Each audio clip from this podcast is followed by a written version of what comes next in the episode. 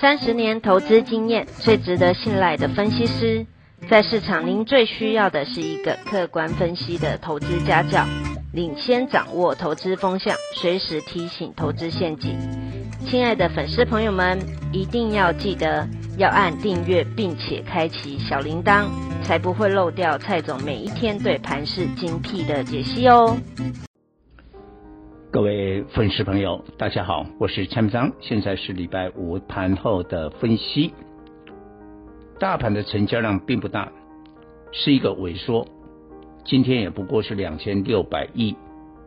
但是怎么突然大涨一百七十点，重回季线，收在一万七千四百七十四点，因为外资买超一百五十亿，过去两天外资呢？卖超，但是都卖超十亿以下。今天为什么突然大的动作？这说明一件事情：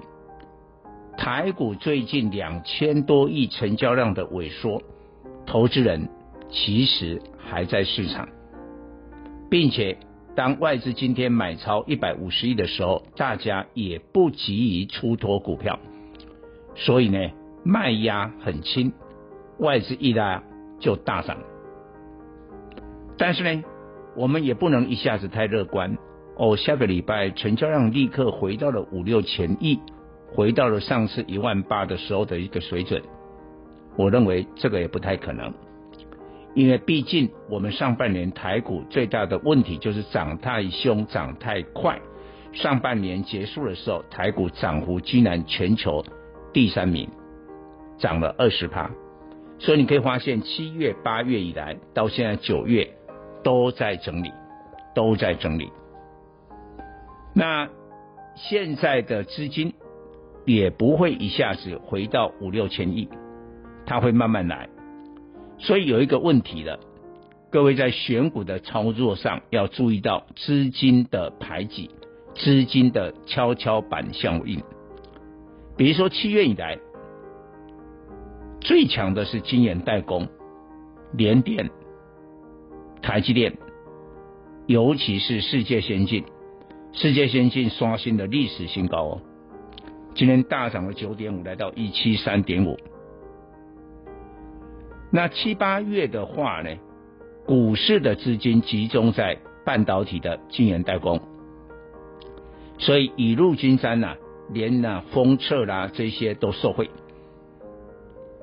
但是呢，这个礼拜很明显的，我昨天以我昨天我们的分析来说，我说大陆的钢铁龙头宝钢，八月以来这一个多月它涨了五十趴，我们的中钢才涨五趴。这个话一讲完，你看今天中钢就动了，中钢就动了，站回了三十九块的压力点。中钢下午公布出来的八月营收其实也不差，虽然没有没有创历史新高，但是它比七月只有少了一亿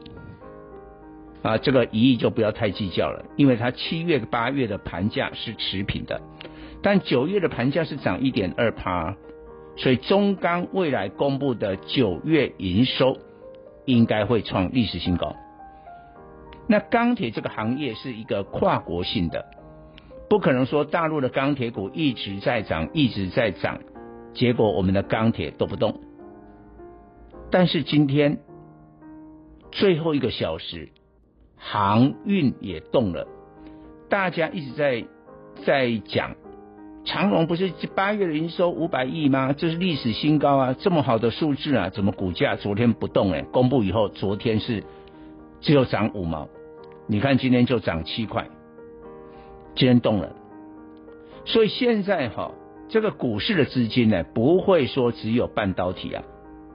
钢铁跟航运还要来跟你抢资金啊，大家抢成一团呐，这时候呢，轮动的速度更快。那假如我们的粉丝啊，你没有办法说哇，今天做半导体，明天切入钢铁，后天呢？瞄准了这个航运，好，你不是那么神呐，我相信也做不到这么厉害的，你干脆就专心做一个。那我会建议，像今天的航运、货柜轮就不用我讲。